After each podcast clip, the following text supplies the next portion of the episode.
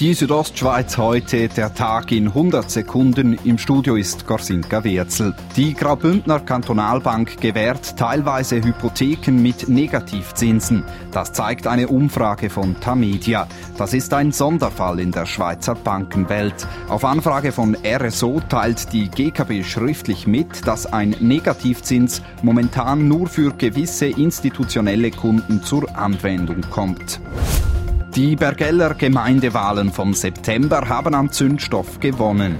Denn Marco Giacometti, der Bruder der amtierenden Gemeindepräsidentin Anna Giacometti, fordert seine Schwester heraus. Zur Kandidatur ihres Bruders sagt Anna Giacometti. Er hat es mir selber nicht gesagt, ich habe das jetzt auch in den sozialen Medien gesehen. Also es ist scheinbar wirklich so, dass er beschlossen hat, gegen mich zu kandidieren. Der Bündner Hotellerieverband will, dass mehr Touristen aus China nach Graubünden kommen, viel mehr. Bis 2023 sollen jährlich 100.000 Logiernächte durch Chinesen generiert werden. Dies wäre mehr als eine Verdoppelung innerhalb fünf Jahren. Hotelleriepräsident Ernst Wirsch betont, wir können uns nicht nur auf die Schweizer Märkte und die Deutschen verlassen oder die Italiener verlassen. Wir brauchen auch wirklich neue Gäste und wollen auch profitieren von dem massiven Zumaß vom Welttourismus. Am größten Volksfest der Romandie, an der Fête des Vignerons, ist Graubünden heute Gastkanton.